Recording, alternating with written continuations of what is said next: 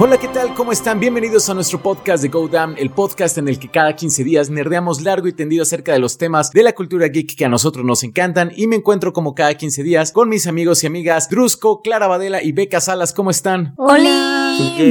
Súper bien. Muy bien. ¿Qué dicen? ¿Cómo las trató? Les trató la semana. Pasaron muchas cosas, ¿no? Sí. Bastantes, bastantes eventos. Tenemos unas muy buenas noticias que contar. Sí, hay mucho de qué hablar. Empezando por... Ay, es que fue una semana densa, sobre todo por este tema. Fueron 15 días densos. Sí, el, el tema de Johnny Depp y Amber Heard, el juicio, Dios mío. Ay, yo alucino ya a Johnny Depp y todo este tema. Me hizo la semana pesada, la verdad. Es que sí estuvo pesado, o sea, sí, o sea, bueno, ya ven que ya se dio como la resolución de que en este juicio le dieron el veredicto a favor de Johnny Depp, pero ¿cuál era lo que se estaba peleando? Que es como lo que no termino de entender, o sea, no era así como de que la golpeadora es Amber Heard y Johnny Depp no, sino se estaba peleando otra cosa, ¿no? Más bien, la gente lo interpreta como que Johnny Claro. Depp es como bueno y santo y Amber Heard siempre fue como una víbora, pero es otra cosa, ¿no? Así es. Rápidamente, porque creo que sí no se está discutiendo tanto, pero es importante aclarar que este juicio no es un juicio criminal, es un juicio civil. Entonces realmente nadie pudo haberse declarado culpable y nadie pudo haberse declarado inocente. De hecho, en la resolución oficial, el veredicto es que los dos les fueron otorgados una suma de dinero en compensación porque el otro lo había difamado con malicia. Ese es como el juicio inicial, ¿no? Todo lo empieza Johnny Depp cuando Amber Heard publica un artículo de opinión en el Washington Post y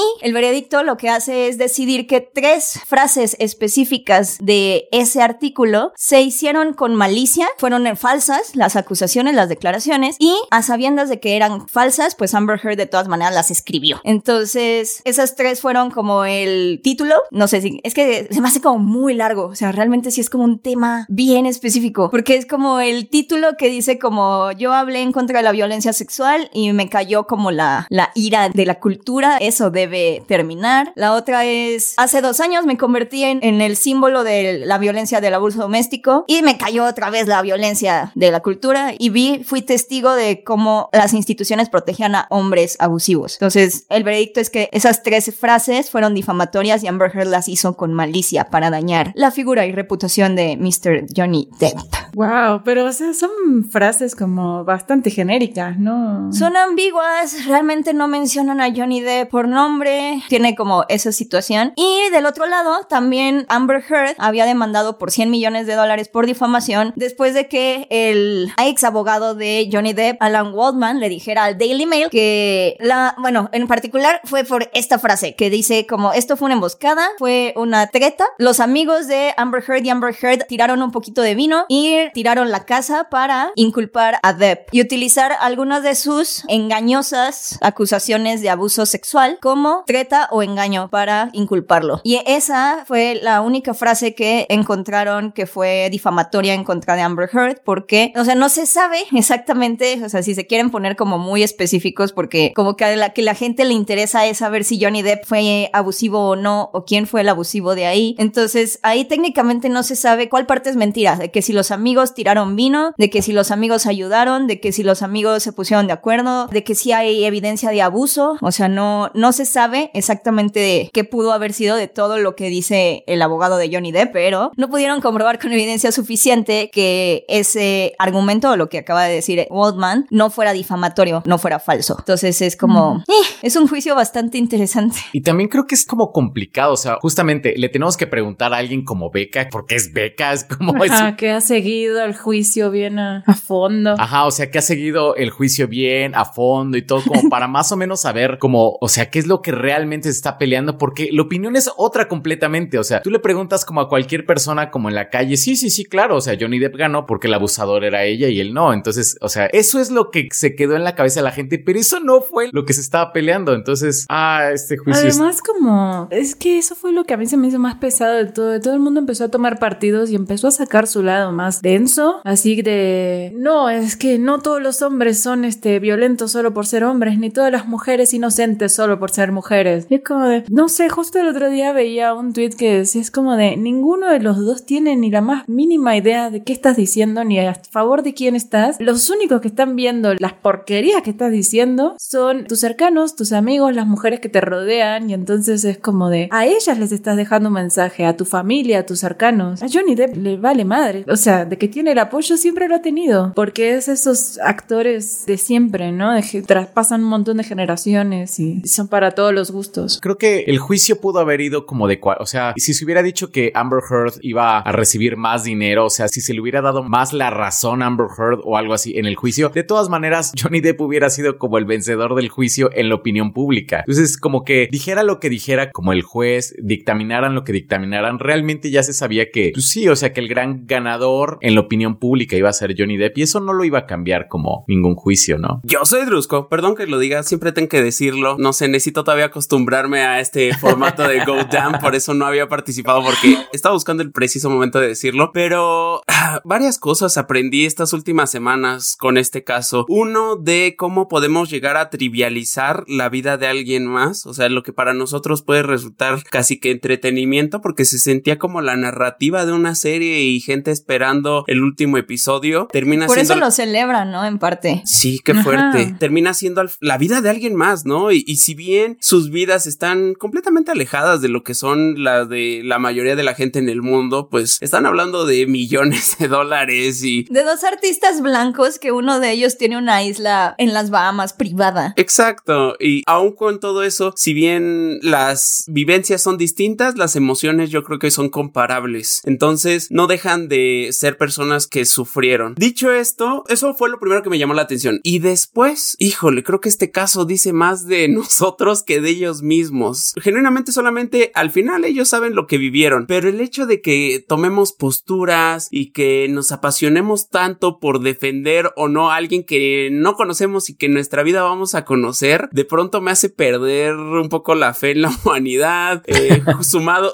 Drusco perdiendo la fe en la humanidad que sigue. Es como. Eso nunca se ha visto. Eso nunca se ha visto. O sea, ¿qué podemos esperar los demás? Tú eras el elegido. Es que justamente conectando con Star Wars, de pronto veo estas declaraciones, pues honestamente un tanto misóginas que nacen a partir de este caso y sumado a los comentarios racistas por la antagonista de Obi-Wan, es como no hemos avanzado nada, maldita sea, seguimos en el mismo lugar. Y si bien llama la atención que sí, obviamente, y ya lo había dicho antes, que hace falta nada más usar el sentido común para saber que en una relación de ese tipo de ambas partes seguramente hubo agresiones, me sorprende lo rápido que la sociedad en general toma un bando, se aferra a eso y la narrativa es de volver villana a uno de, los lados. Insisto, no estoy diciendo que ambos sean pues almas completamente puras, pero simplemente por sentido común y en el juicio eh, se supo, ¿no? Me llama mucho la atención, me parece que Becca y, Go están en ese grupo, en un grupo donde hay muchísima gente y de pronto se puso interesante la discusión, ¿no? En textos. Y cuando alguien señalaba de que Depp no había sido del todo, pues sí, no había sido del todo tranquilo con ella, que sí había mostrado agresividad, que inclusive en el juicio se había demostrado que había mandado algunos textos con declaraciones fuertísimas y que básicamente lo que quería era venganza. Y a mí me sorprendió, obviamente no voy a decir quién fue, Ah.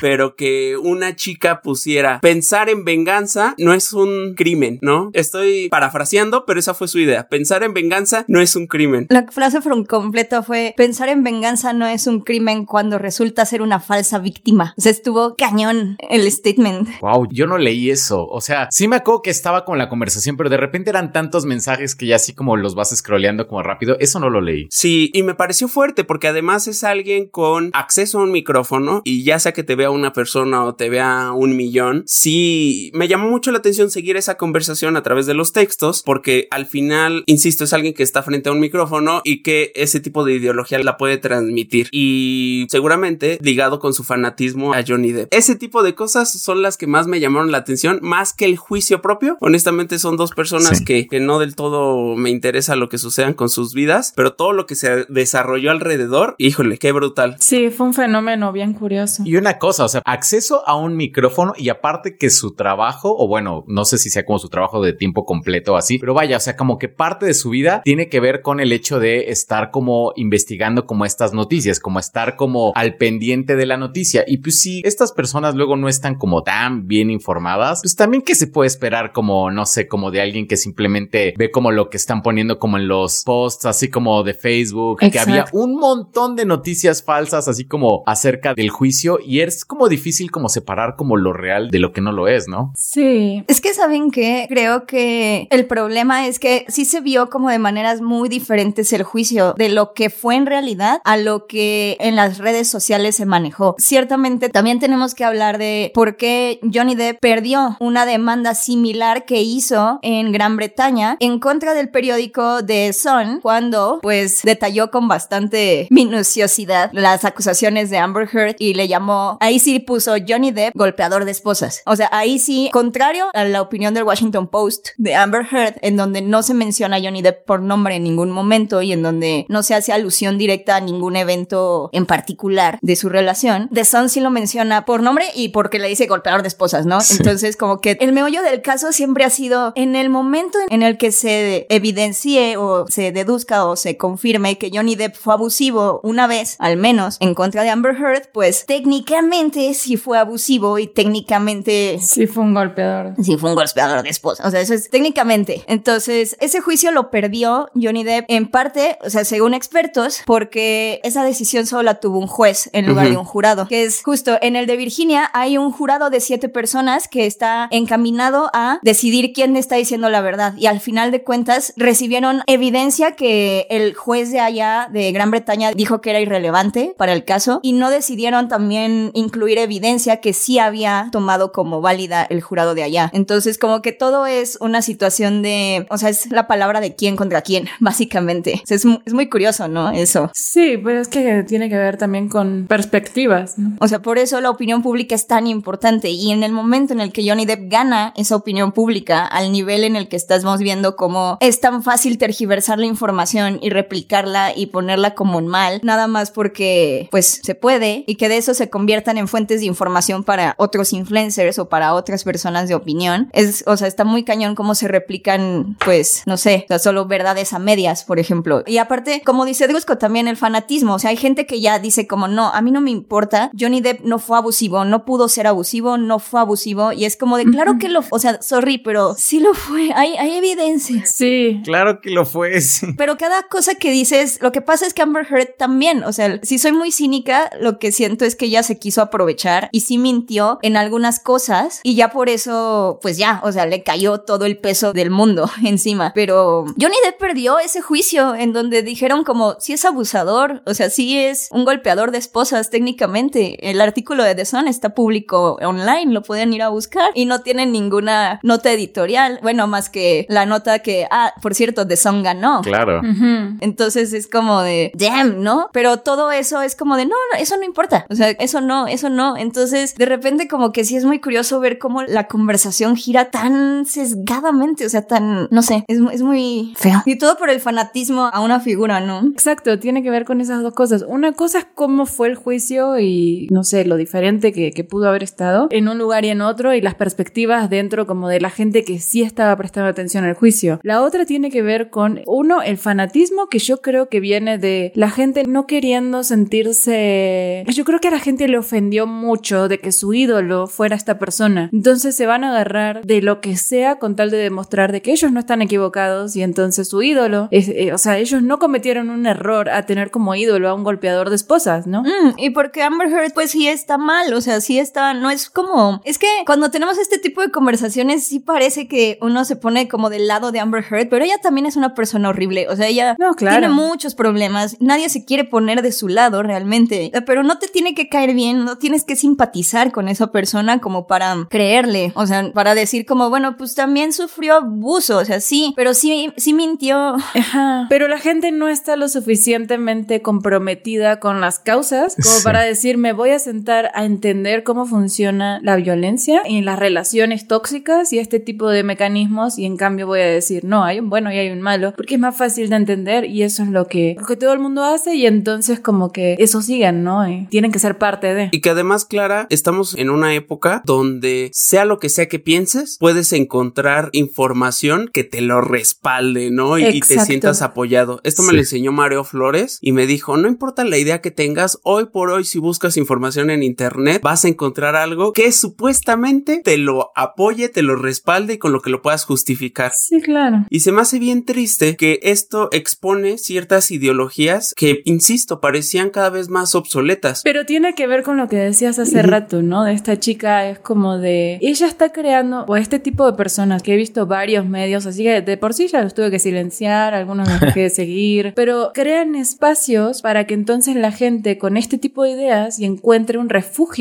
y diga, ah, verga, no estoy tan mal. O sea, sí hay toda una comunidad que me respalda. Entonces, eso es, me, me hace muy bien peligroso. Vamos a lanzar ataques machistas, vamos a lanzar ataques misóginos, vamos a empezar a dudar de otras víctimas porque pues ya pasó una vez, ¿no? Sí. Ya hubo una víctima que sí se aprovechó tal vez de su abuso, que sí mintió, que sí... Es que también, o sea, bueno. O sea, pero la respuesta es voy a hacer videos graciosos y voy a decir, ok, me voy a reír de todo esto y está bien que me ría porque todo el mundo se está riendo. Entonces, solapa ese tipo de, de acciones. Exacto, o sea, pero aparte que se burlan cuando está diciendo cosas tan feas, ¿no? Particularmente cosas tan horribles, que se burlan de esos testimonios. Y pues no, no está padre, o sea, porque están, hay otras personas que dicen que este juicio fue muy importante porque es una demostración de cómo también los hombres pueden ser abusados o también pueden sufrir abuso. Y pues con ese tipo de comentarios, con ese tipo de demeritación a una persona que está hablando de sus experiencias de abuso sexual y que son tan gráficas y que son tan feas, si estás hablando de eso y te quieres solidarizar con una parte de la población que ha sufrido eso y que está estigmatizada porque no se habla mucho del tema porque es una discusión muy de género, pues no, o sea, no es el lenguaje que tienes que usar, porque no estamos sacando y hablando de otros temas también, o porque Johnny Depp no está hablando más del tema, ¿no? Porque sí habla de su imagen, habla de su reputación, habla de que ya está en paz, de que pudo probar su inocencia, o sea, como si estuviera, él mismo está creando esa narrativa y la gente no lo ve. Eso me parece como muy raro de cómo no lo ves. O sea, incluso si fuera otra persona, siento que no sería este nivel de, de protección. O sea, ¿qué pasa cuando es Bill Murray, no? Así como de, ay, Bill Murray acosó. Ay, qué lástima. Pero pues ya, ¿no? O sea, ya, ya la, la situación ya, ya, acabó y ya nadie piensa en, en, Bill Murray así, ¿no? O Bill Cosby que está libre de la cárcel, a pesar de que, pues ya, fue, o sea, Polanski. Polanski.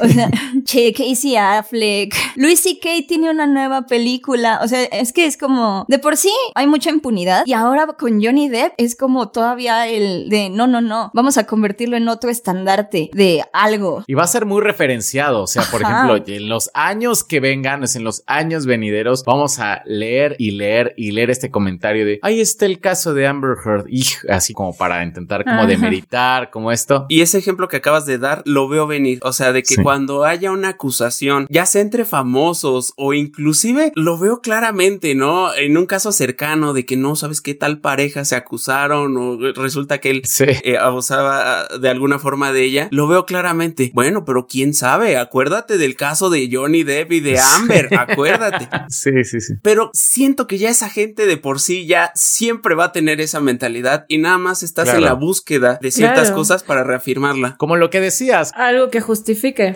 estás buscando cosas que justifiquen como tu manera de pensar y ahorita esto va a ser un ejemplo como que todo el mundo va a agarrar, pero yo creo que es más como por ese lado que tú decías, Drusco, de que la gente, o sea, sea cual sea la idea que, que tengas, o sea, si tú dices, sabes que la Tierra es plana, buscas información en Internet y vas a encontrar como supuestamente una confirmación de lo que tú crees que es correcto, ¿no? Más como funcionan las redes sociales, o sea, por ejemplo, cuando tienes cierta idea, cierta opinión, Facebook te sigue como alimentando de como cosas que tienen que ver y que reafirman como esa opinión, ¿no? O sea, es como te sale en tu feed, o sea, son pequeñas como reafirmaciones como de todo esto. Que recuerdo mucho un, un capítulo de The Voice con más o menos este tema. ¿Se acuerdan? En la, es en la segunda temporada, el chico que se vuelve como súper extremo por todos estos mensajes que le están llegando y memes Ah, de ujú. Stormfront y todo esto, pero ah, bueno, ya ves, Drusco, ya perdí yo también la fe en la humanidad. ya sé.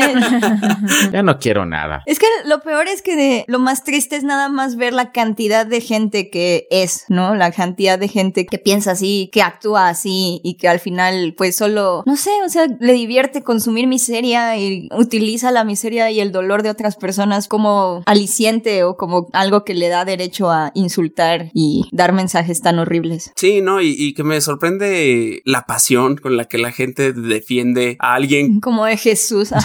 Sí. alguien que no conoce, no va a conocer y que honestamente pues no está interesado por nuestras existencias, ¿no? Y que si fuera un caso donde a lo mejor sabes que a tu pareja, a tu papá, a tu hermano lo están acusando y, y es alguien sumamente cercano que tú conoces y que aún así pudiera pasar porque pues todos tenemos un lado oscuro que no compartimos ni con las personas más cercanas a nosotros, pues lo entendería, pero ante un actor... Lo que pasa es que sí marca, o sea, volvemos a lo mismo. Sí es como un caso general de que aunque no lo conozcas y lo que sea, todo el mundo conoce a Johnny Depp. Entonces, lo que decían hace rato, lo van a poder usar y va a decir como Johnny Depp. Y si Johnny Depp, que está acá arriba, puede hacer eso, entonces, ¿qué nos queda a los mortales? Podemos hacer lo que sea, ¿no? Dentro de ese parámetro. A mí lo que se me hace muy curioso es que es como un caso de difamación y ya vimos que, bueno, o sea, es que es un caso de difamación y como que sí lo entremezclamos con casos de abuso o de denuncias de abuso y, no- o sea, eso está también como muy feo porque también siento que se pierde el punto del juicio, o sea, o la verdadera parte del juicio que es como dos personas muy horribles, o sea, porque sí son personas muy horribles, la verdad, las dos partes me parecen muy feas. Y si no pueden ver como la declaración de Ellen Harris porque hablamos mucho de cómo Winona Ryder defiende a Johnny Depp y si era su exnovia, pero no de la otra exnovia de Johnny Depp que dice que estuvo alcoholizado y drogado el 90% del tiempo que pasaron juntos y que un día se enojó con su asistente o con su representante o algo así y aventó una botella de vino a la pared.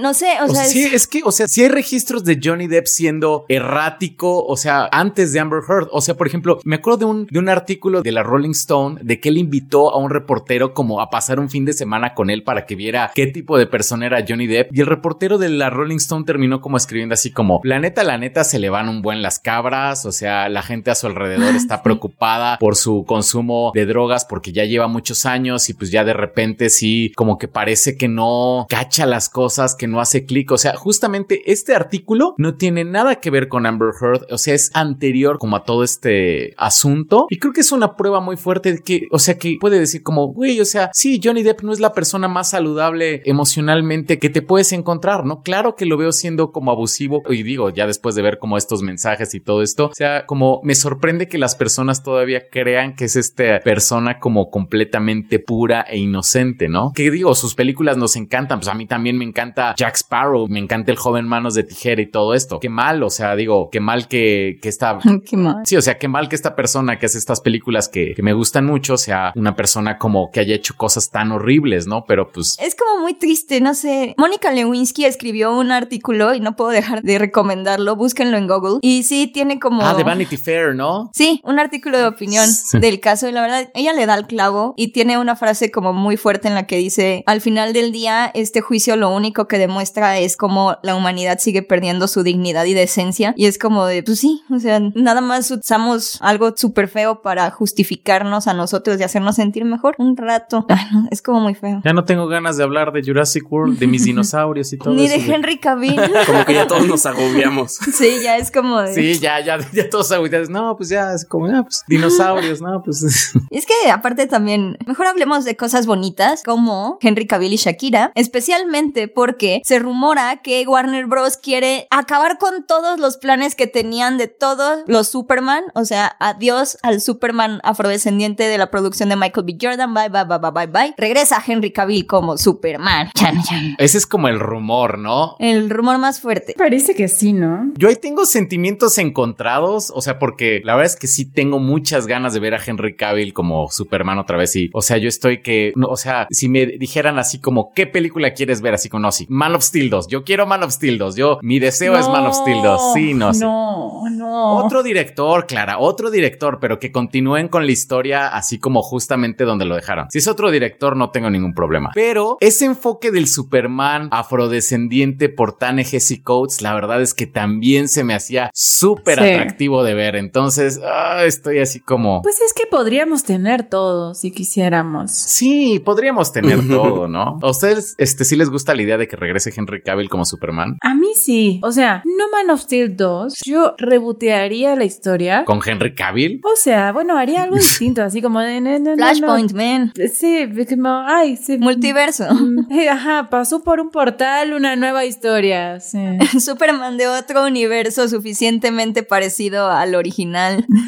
Ajá, no. Hasta en la animación, cuando hay un flashpoint, le cambian como la cara, se la cambian a Superman. O sea, no es como Ajá. exactamente la misma. No es exactamente igual. O sea, se me haría raro como un reboot con Henry Cavill, como que si es un reboot, pues entonces sería como con otro. Sí, o sea, a lo mejor no reboot, pero por decirte, dejemos en el olvido la película pasada. Así como de ignoremos esa situación. que obviamente los. Es el Superman del universo K9 donde la película pasada no pasó. Exactamente. Exacto. Y ya te lo ponen en un flashback. Pero obviamente los fans no lo van a permitir, entonces bueno, vamos a tener Man of Steel 2. Pero entiendo que es como lo más probable, ¿no? O sea, de que este rumor sea bastante certero, ¿no? O sea, digo, es un rumor, pero parece que sí, ¿no? Ya veníamos hablando de esto de la vez pasada, de que los planes van alrededor mucho de Henry Cavill, ¿no? O sea, en general, del universo de DC. Pues es que dices, güey, tienes los derechos de Superman, usa Superman. Es como, o sea, sí, ya, ya fue que Birds of Prey y el Escuadrón Suicida y todas estas cosas que también, qué chido, pero ya dale un pequeño espacio como a Super, o sea, es Superman, como, no puede ser que tengas los derechos de Superman y no, no uses a Superman. Es como, Bueno, no, no, no, no, es que cuando lo usaron le salió mal. no, o sea, por eso se... no, No, no, sí. claro, no. Pero, o sea, es que después de eso tenés Batman versus Superman. Vamos a, a tener que acordar no estar de acuerdo.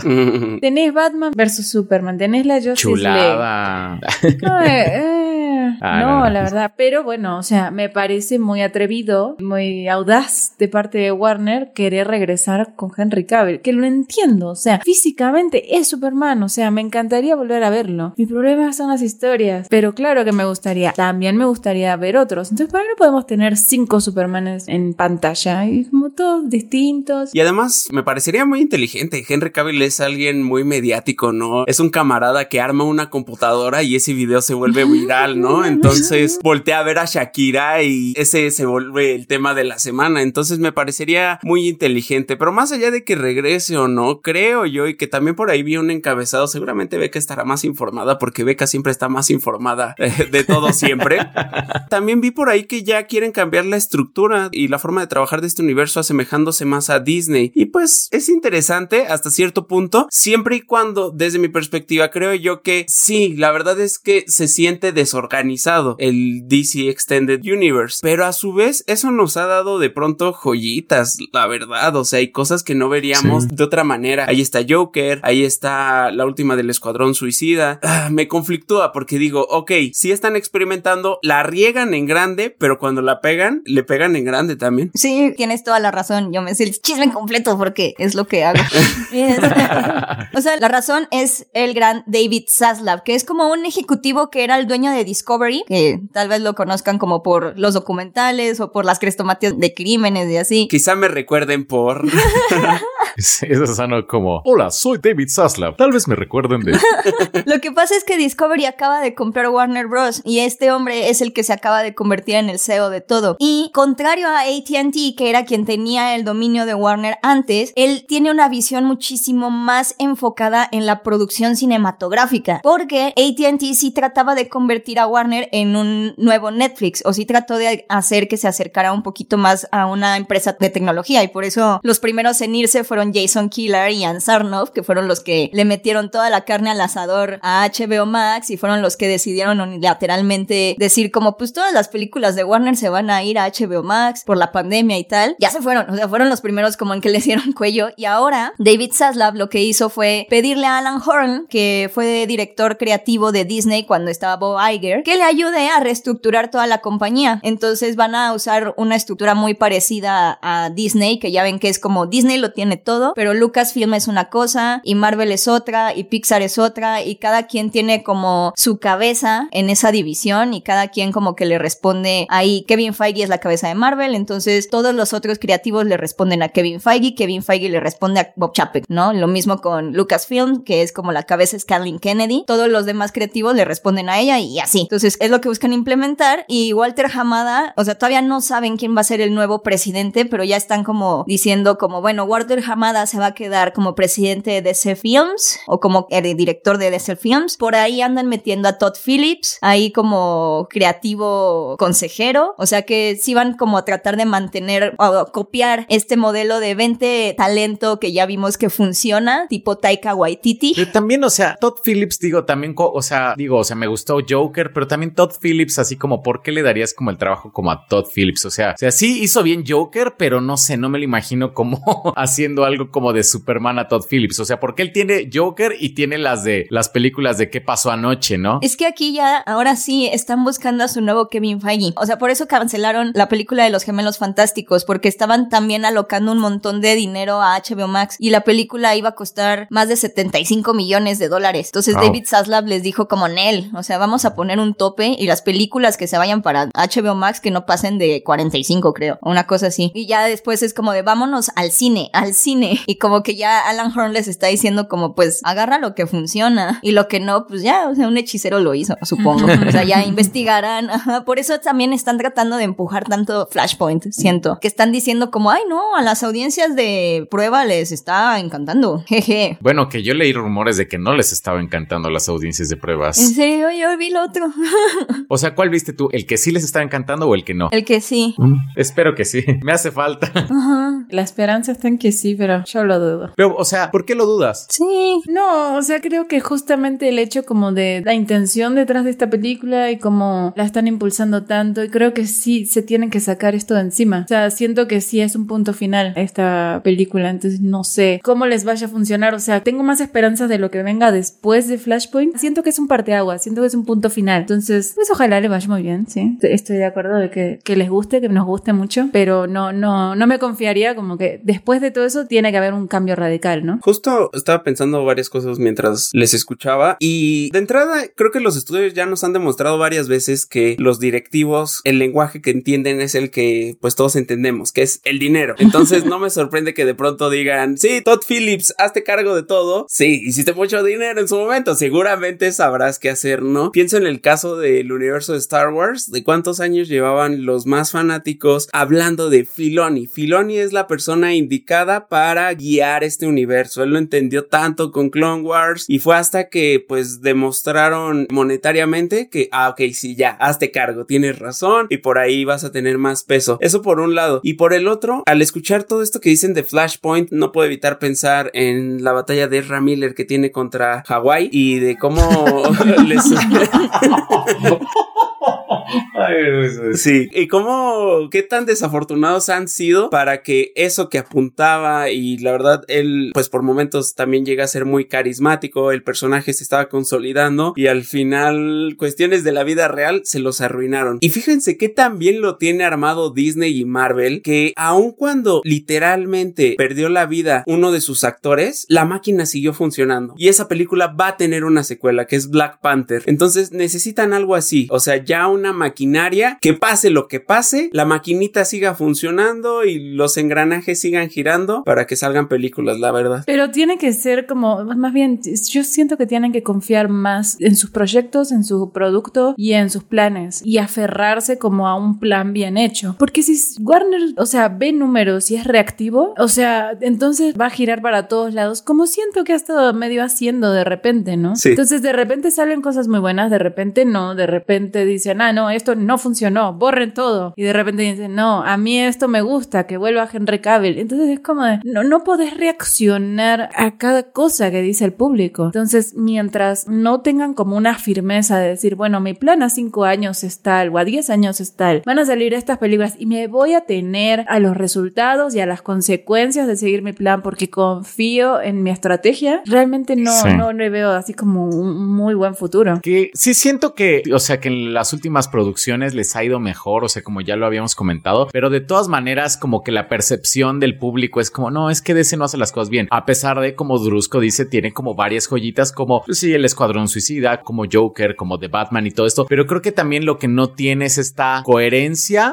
que tiene como el universo cinematográfico Marvel, ¿no? Que tiene como una calidad como, digamos, como, pues como muy estándar, ¿no? Así como que las películas como que de ahí no se salen y eso le funciona muy bien a la marca. Puntos malos que la verdad es que sería algo que no me gustaría, pues es que las películas de Marvel también se sienten luego muy genéricas, ¿no? Se sienten como más de lo, o sea, todas son muy olvidables. De hecho, sí, muy formulaicas también. O sea, por ejemplo, le estaba preguntando el otro día a mi hijo, ¿recuerdas algún tema de algún superhéroe? ¿Recuerdas la música de algún superhéroe de Marvel? ¿Recuerdan muchas? O sea, porque tienen un buen de superhéroes y cada personaje se supone que tiene su música. ¿Recuerdan alguna? No, la verdad que no. O sea, salvo la, pues la, La de los clásica, ¿no? Avengers. Ajá. Ajá, claro. Pero, o sea, justamente, o sea, según tengo yo entendido, la instrucción es como para los compositores es que todas las canciones, o sea, bueno, todos los temas musicales tienen que parecerse o tener como un estilo similar, porque como van a ser crossover, o sea, tienen que tener como esta habilidad como de funcionar juntas, como todas estas melodías. Entonces, por un lado, funcionan muy bien juntas en películas tipo Endgame, tipo Infinity War. Por otro lado, pues tienes como la desventaja de que ninguna tiene una personalidad propia. O sea, por ejemplo, todos conocemos el tema de Wonder Woman, ¿no? Y es un tema como súper icónico, pero bueno, es como tan icónico que pues a lo mejor no funciona muy bien como cuando lo combinas con otros. Entonces, no sé si quiero o no quiero como que tenga tanta coherencia el universo extendido de C. ¿Saben qué creo? Y bueno, lo que yo siento que va por ahí y que creo que ya lo entendieron, y es que algo que los hace diferentes a Marvel es justamente esto, que pueden explorar diferentes géneros de otras formas e irse a límites muchísimo más interesantes porque no tienen la necesidad de ser tan coherentes. Y creo que una muestra de esto fue Peacemaker, o sea, la manera en la que Sí. Peacemaker funciona a su manera y que tiene como estos nada más guiños a un universo interconectado más grande, pero que de alguna manera lo hacen sentir pues focalizado en el problema central de la historia, creo que hace que ya se hayan dado cuenta que esto es lo que les funciona. O sea, que tal vez les funciona justo tener estas historias de artistas independientes con voces diferentes, pero que sean como sus universos autoconclusivos. Tal vez alguna que otra producción va a tener la unión o va a tener alguna, algún tipo de coherencia o ligue o ligamento con otra, pero no necesariamente, porque no creo que el éxito de The Batman, que ya rebasó los 700 millones de dólares en la taquilla mundial, vaya a pasar desapercibido y lo vayan a dejar de hacer. Están viendo que justamente sus personajes dan muchísimo más, al menos ahorita, para contar historias que son más maduras, que son un poquito más complejas, que son más autorales. Entonces no creo que eso lo vayan a dejar. Por eso yo sí siento que Flashpoint va a ser como tan importante, porque es como de, en esa película tienen que explicar que ahora vamos a ver un montón de historias que tal vez van a ser de universos diferentes. Y pues ahí va a tener como cabida, digamos, el universo de Zack Snyder y la reivindicación de Henry Cavill y Aquaman y Shazam. Pero también Batgirl tal vez es su propio universo. Peacemaker, o sea... Pobre de, de Andy Muschietti, ¿no? Así como cada vez, ah, este, por cierto, el universo de Zack Snyder sigue existiendo, por ahí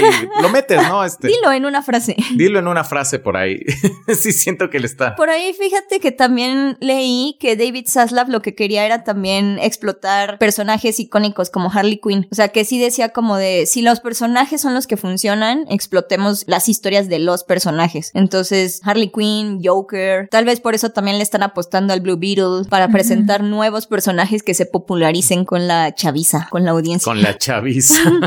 Sí, pero no, y es que sí lo necesitan, ajá. O sea, creo que es un poco también como lo que decíamos hace rato, ¿no? De Superman y Henry Cavill, como de si lo tienen, ¿por qué no lo usan? Pues yo creo que, ok, si lo tienen y lo usaron y no les salió tan bien o hubo, fue como algo bastante controversial, se me hace bastante correcto como que busquen personajes nuevos que la gente no conozca, que no, de las que no tengan expectativas, porque a fin de cuentas fue algo que le funcionó muy bien a Marvel, ¿no? O sea, traer gente de la que personajes de los que nadie esperaba nada y de repente, ah, son una grata sorpresa y entonces es como de, ah, vamos por buen camino. Se me hace, Sí. mm, sí, que con todo este tipo de películas, sobre todo con Blue Beetle, como que decís, ok, sí, acá hay una propuesta, acá hay una idea. Aparte, todo el mundo está amando, o sea, como lo de Blue Beetle desde el casting de con Sí. Es que es perfecto. Sholo Mari- Maridueña. Ese sí es. Ujú. Con él y el traje, o sea, como yo no he visto una sola reacción negativa a nada que tenga que ver con la película Blue Beetle. Entonces, bueno, supongo que van bien, van bien. O sea, van tan bien como se puede esperar ahorita, sin trailers, sin que veamos como la historia, así, pues hasta ahorita, digamos, ahí la llevan, ¿no? Sí. Les dijimos que había temáticas muy, muy, muy jugosas en este podcast y por eso queremos hablarles rapidísimo de Jurassic World y Stranger Things, otras de las series que estuvimos viendo, pero lo haremos un poquito sin spoilers porque, pues realmente el problema con Stranger Things es que no ha terminado y creemos que no podemos hablar bien hasta que no tengamos absolutamente todos los cabos sueltos. Y... Los pelos de la burra en la mano. Así es. y de Jurassic World, el final de la saga de Jurassic Park, que no se siente ni tan épica ni tan final de una franquicia que ya casi está por cumplir 30 años. ¿A ustedes qué opinan? Yo así, Jurassic, no, no la sentí tan final. Siento que quedó bastante abierto y siento que terminó exactamente donde empezó. Que hizo algo muy raro. Sí, es cierto. Eh, ¿No? La escena primera es la escena final. Esto está muy raro. The circle is now complete. Es que A mí se me hizo en lo particular más entretenida que las anteriores. Al menos que la anterior, que la 2, que creo que era la más flojita. no- sí, ajá. Y de- tengo que decir que obviamente ver al elenco original junto, recreando escenas de la primera de Jurassic, así nada, para mí fue. Con eso me ganaron. Ver este a la doctora Ellie Sattler, no, sí, Laura Dern, te amo. Sí, para mí sí funcionó. Sonó como Laura León, pero no, Laura Dern. Yo, por ejemplo, fui ayer, la bueno, es que me pasó algo con esta película. Siento que ya si el final se me hizo como muy pesada y era como que ya no quería estar como ya viendo la película y es como ya se me hizo como muy pesado estar ahí en el cine. Porque, por ejemplo, siento que repitieron mucho como esto de un personaje es a punto de ser devorado por un dinosaurio y escapa. Y de repente pasaban cinco minutos, un personaje es a punto de, de ser devorado por un dinosaurio y escapa. Después, otro personaje está a punto de ser devorado por un dinosaurio y escapa. O sea, lo único que cambiaban era como el dinosaurio en cuestión, pero es como otra vez esta escena, yo ya estaba así como ya, como ya, ya rescaten o no rescaten, ya, o sea, sí, ya si el final yo ya estaba ya así como ya que termine la película. No sé si a ustedes les pasó esto, a mí me pasó con esto, o sea, Ay, me pasó con la última media hora, sí. ándale, como que al principio le estaba disfrutando y ya después ya, ya que se acabe, por favor. Quisiera saber, ustedes que asistieron, al igual que yo, a una sala comercial llena de público general, porque a veces las reacciones son distintas de cuando tenemos la oportunidad de verla con prensa o con creadores de contenido. Si estaba llena la sala y cómo sintieron al público en general. Por ejemplo, Clara, no sé cuál fue tu experiencia en ese sentido. No estaba muy llena porque, bueno, no, sí, bueno, es que era jueves, ¿no? Pero sí había mucha gente, como muchos fanáticos yéndolas a ver, o sea, por las playeras y demás. Sí sentí mucha emoción cuando salió el cast original, ¿no? Así cuando se juntan los tres y de repente cuando, sobre todo también en la escena, hay una escena como que está recreada con el T-Rex y el carro dado vuelta, que es así tal cual sacada de la primerita. Y como que la gente así toda emocionada, como, ah, eso ya lo había visto y eh, como que les gustó. Fuera de eso, como que yo no sentí tantísima emoción. Creo que la gente no termina de conectar con los nuevos de Jurassic. O sea, creo que más bien quienes iban a ver esta película, o esa fue la impresión que a mí me dio con el público de mi sala, iban a ver a Jeff Goldblum, al elenco original, ¿no? Y es- eso fue lo que los emocionó. Y creo que es una película que sí da ese buen fanservice. O sea, ¿qué es eso? Nada más. A mí me tocó como una sala como bastante enorme y como que no vi a nadie como particularmente emocionado. De hecho, nos encontramos como unos amigos y es como, "Ah, oye, ¿cuál van a ver? Ah, la de Jurassic Park, ¿no? O sea, no Jurassic World, es como la de Jurassic Park, ¿no? Pero como que nada como, pues sí, como estoy emocionada o no sé cómo por verla o así, como que no lo noté. Tampoco vi este que hubiera como suspiros, bueno, no escuché como suspiros cuando salieron como los actores originales ni realmente me tocó una sala bastante este pues sí, como enorme. Había muchos niños, eso y eran como niños muy chiquitos. Había una mamá que estaba como persiguiendo a su niño después así como en la sala, lo estaba persiguiendo este ahí como por la rampa y todo porque como que se le había echado a correr. Entonces sí había como varios niños chiquitos también. Pues bueno, dinosaurios, ¿no? Es como pues vamos a ver una película de dinosaurios. Me dice mi hijo, ¿por qué traen a sus niños chiquitos a ver la película? Y yo, pues es una película de dinosaurios, hijo, que quién cómo? Seguramente les gusta, no quieren ver los dinosaurios, ¿no? Qué chistoso. Esa fue mi experiencia. Yo solo quería decir que no me gustó. O sea, me pareció chocantemente mala a mí. Así de plano, chocantemente mala. Ajá, como fan de los dinosaurios, por Jurassic Park en particular, me molestó que, por ejemplo, todo el arco de Laura Dern y Sam Neill fuera meet cutes para que se quedaran juntos al final. Sí. Odié que fueran ellos y que, o sea, su misión es revisar unos bichos. Odié lo del clon, odié todo. O sea, es como de... "Bleh". Pues es que en realidad la historia no es muy sólida, o sea, esta película es verlos a ellos. Y no tiene escenas épicas de dinosaurios realmente, o sea, ya se volvió como para niños y venderles juguetes de dinosaurios. Sí. Que entiendo porque eso fue lo que a mí me pasó, porque yo vi como la tercera, creo que fue la que me tocó ver. La persita, ¿no? Ajá, la peorcita, no me acuerdo si fue como la segunda o la tercera la que vi en el cine por primera vez, pero yo me enamoré de los dinosaurios y es como de, claro, o sea, ese es el punto, no que sea buena. Yo creo que sí, que sí está funcionando con nuevas audiencias porque pues de entrada ya es la tercera película. Hay inclusive Sí. una serie en Netflix, Campamento Cretácico, y en la sala particular en la que yo fui, yo fui el día que se estrenó y de entrada no podía comprar boletos, estaba caída la página de Cinépolis por un buen rato. Es que de hecho es el tercer mejor estreno en box office mexicano en la época después de la pandemia. Solo le ha ganado Spider-Man y Multiverse of Madness. Wow. Es que seamos honestos también, ¿qué otras películas de dinosaurios tenemos? no existen. Bien bajado ese balón. Y sí escuché expresiones de emoción. La verdad, yo no soy muy apegado a la franquicia. Y ahí sí escuché expresiones de emoción de los niños. E inclusive este momento que, bueno, Beca fue la primera en decir que no íbamos a decir spoilers, pero ella ya dijo varios. Y este No momento. dije nada. este momento de- del final. Es como respirar para beca, o sea, Sí, sí, como- sí. no tienen como- contexto, no saben lo que ocurre. Ay, spoilers sin contexto. Sí, odié lo del clon y, y odié la relación del final, ¿no? Y sí escuché expresiones de, sí, por fin, cuatro películas para este momento. Literal. O sea, alguien detrás de mí ¿En di- serio? dijo eso, sí. Pues qué mal porque eran cinco. Así que no le saben.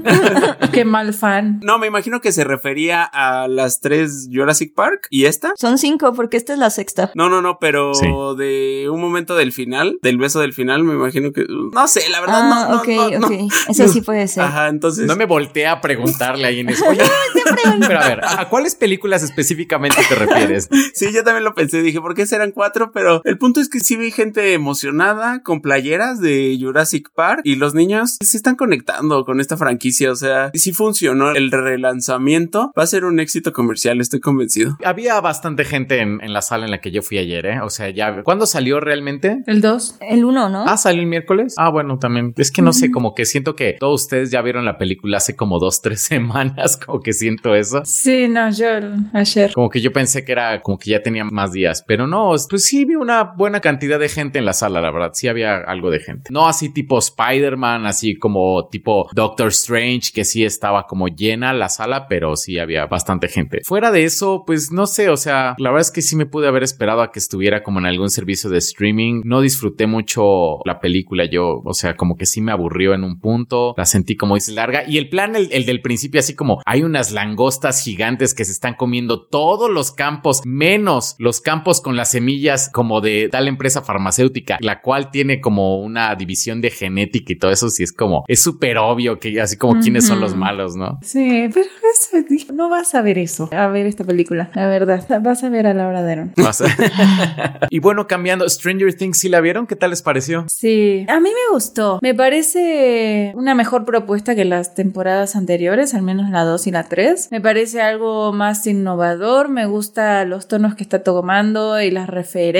Creo que está un poco simple igual la historia, pero me está gustando. O sea, al menos yo sé. Menos es más, menos es más. No sé más. No sé, a mí, o sea, ya después lo hablaremos con spoilers y la verdad es que el único problema que tuve con esta temporada tiene que ver con el episodio final, pero no, no quiero decir nada como hasta que, hasta que pueda ver los otros dos porque no sé cómo van a resolver ese tema, ¿no? Entonces, como que eso es lo único. Fuera de eso, se me hizo bastante disfrutable, un poco larga, este tiene bastante paja y el tema como de que estén llevando tantas historias a la vez puede ser como un poquito pesado. De repente es como de, ah, no, no he visto a Eleven en todo el capítulo. ¿Dónde está? ¿Qué? ¿No? De repente estás viendo a Eleven y decís, ay, ya pasen de vuelta a Hawkins, ¿no? Así como. Eso fue un poco, pero en general creo que al menos visualmente se me hizo muy bonita. Las referencias están muy buenas. A mí, la verdad, me está gustando. Sí siento que está muy, muy larga. O sea, sí siento que peca mucho de su longitud. Particularmente porque hay muchas cosas que los hermanos Duffer, los mismos hermanos Duffer han estado diciendo de, esperen, esperen, es que todo se resuelve en los últimos dos episodios. Y es como de, mano, pero tus últimos dos episodios duran también casi cuatro horas. Entonces, porque el 8 creo que dura hora y media y el otro también dura como dos horas y media. Siento que es demasiado y de verdad es como, de verdad todo lo vas a cerrar todo así. Entonces, de repente como que sí siento que hay como algunas líneas argumentales que están muy a la deriva, que no sé cómo las vayan a cerrar. Tal vez ese fue el problema de dividirla en dos volúmenes, la serie, pero en general también tiene otras cosas que a mí me gustaron muchísimo y que sí disfruté y que me encantan un montón de personajes y que sí siento que me gustan un montón de historias de ellos. Entonces también es como de, ok, hay unas que sí quiero ver mucho, pero en general sí me gustó. Creo que es muy, muy, muy, muy buena historia. Yo estoy igual. La verdad es que desde la primera temporada no había disfrutado tanto Stranger Things. De hecho, ya le había perdido en muchos sentidos la fe y honestamente la empecé a ver porque pues nos invitaron a un evento, nos pusieron el primer capítulo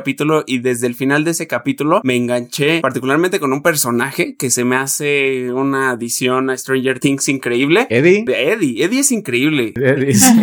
es un gran personaje. Es grande. Es maravilloso porque piensas que va a ir por un lado su historia y no, da un giro interesante. De hecho, no hay suficiente Eddie en esta temporada y al ver su popularidad, seguramente en la siguiente lo van a explotar al máximo. ¿No les recuerda un poco Eddie a una especie de joven Robert Downey Jr.? Estoy convencido de, de eso. Ah, un poco sí. Sí, cierto, cierto, cierto. No sé por qué, me da un aire. Pero me gustó mucho. Sí, los capítulos son largos, algunas tramas un tanto absurdas. Sí le tienes que dar como que mucho de, ah, ok, Sí. aquí pudieron resolverlo así. Está bien, te lo cedo porque está siendo lo suficientemente entretenida y lo suficientemente Ándale, sí. encantadora. Sí. Pero creo que sí, sí ha sido un nuevo aire para Stranger Things. O sea, desde la primera temporada siento que no había causado todo este ruido que está causando ahorita. Aparte, Netflix lo está haciendo para variar súper bien con su promoción y muy disfrutable. O sea, inclusive al punto en que alguien, si no ha visto Stranger Things, hasta le diría, ¿sabes qué? Ve la primera, un resumen de las otras dos y échate la cuarta. La verdad. Particularmente porque sé muchas cosas que sí han retconeado. O sea, sí hay cosas que le cambiaron la historia. Sí. Especialmente con la de los niños. Entonces ¿Ah, sí, sí? es como, ujú, sí es como de, bueno, ¿sabes qué? La primera, un resumen como para que te des una idea de lo que era, pero, y luego la cuatro. La cuatro sí está muy buena.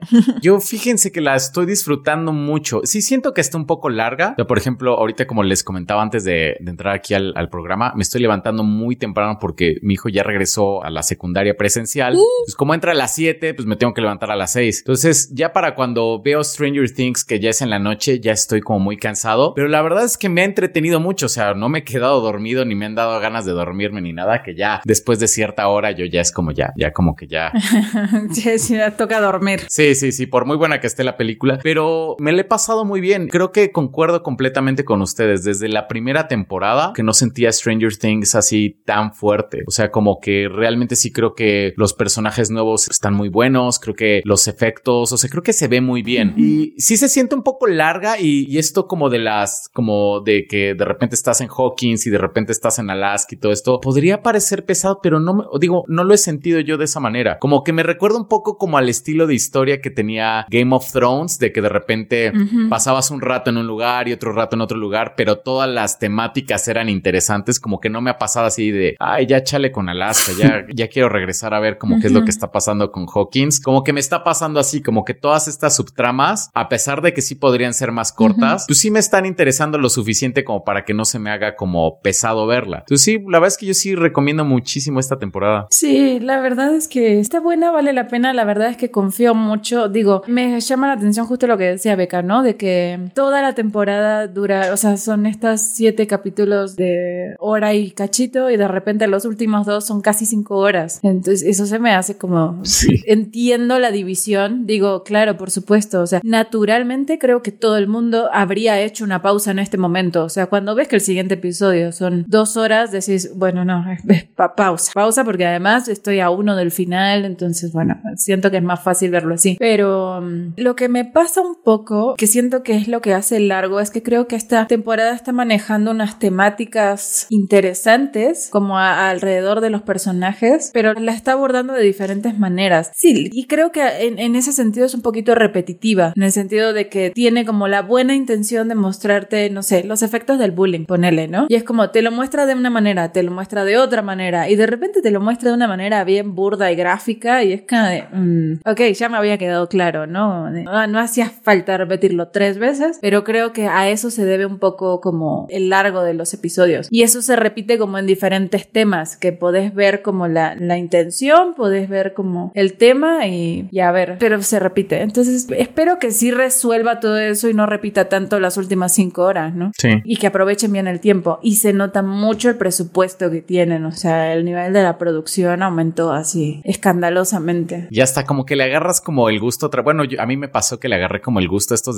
detallitos que como que ya los había disfrutado y ahorita como volverlos a escuchar como que me da como gusto otra vez, como el opening. O sea, la verdad es que me gusta Mm, mucho el opening de Stranger Things y entonces como que no sé, como que ya había olvidado todo esto porque pues sí, como que la temporada 2 y la 3 me dejaron como un poquito un sabor así como, ah, pues pude no verlas, ¿no? Como realmente pude, como que no pasaba nada y como que ahorita sí estoy disfrutando incluso estos detalles que pues que ya estaban, ¿no? Sí. Sí, la verdad, aparte de los personajes, sí hay unos personajes que sí son muy, muy buenos. Además de Eddie, creo que el personaje de Maya Hawk, ay, se, se me olvida cómo se llama, la amiga. Robin. Robin. Robin me parece muy, muy cool. Y también eh, me gusta mucho el estilo de Steve, que ahora le quisieron dar como una onda Ash en Evil Dead. Eso, o sea, cómo están maquetando a los personajes, cómo los hacen, me gusta mucho. Y hay unas interacciones que me gustan mucho también. Tiene como mucho estilo Stranger Things. A mí la verdad sí me gusta mucho. El único pero que le pondría es que va a haber otra temporada. La verdad yo no sabía, como toda la publicidad era de el principio del fin, toda gran historia tiene un desenlace. Eventualmente.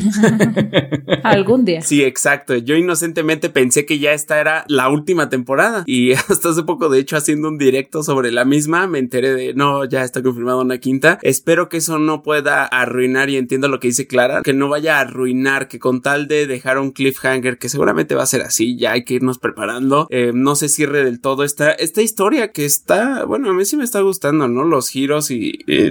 Sí, pero ya fue, ¿no? O sea, yo ya siento, o sea, sí me está gustando esta, pero yo ya siento que ya deberían ya de... Sí, ya. Ya, ya, ya, ya que se acabe, ya, ¿no? Pero entiendo también el tema de la quinta temporada, por como, sobre todo, en- no me acuerdo si es el 6 o el 7, explican un poquito, o sea, me pasó eso con la temporada también, como que de repente siento que tenés unas escenas bien de exposición y es como de, mira, amiguita, te voy a contar lo que está sucediendo aquí y entonces literalmente te explican todo lo que acabas de ver, del primero hasta acá. De hecho, hay un personaje en particular que se dedica a eso y como que, ya que por cómo te exponen la situación, a huevo tiene que haber otra temporada. O sea, la historia claramente no termina ahí. Entonces, lo entiendo, pero no sé cómo más pueda escalar esto. Pues espero que la quinta sea la última, entonces. Entendería que sí, o sea, no, no pueden estirarlo más. O sea, pero, pero es eso, es estirarlo. Me está retando. Netflix así, me está retando.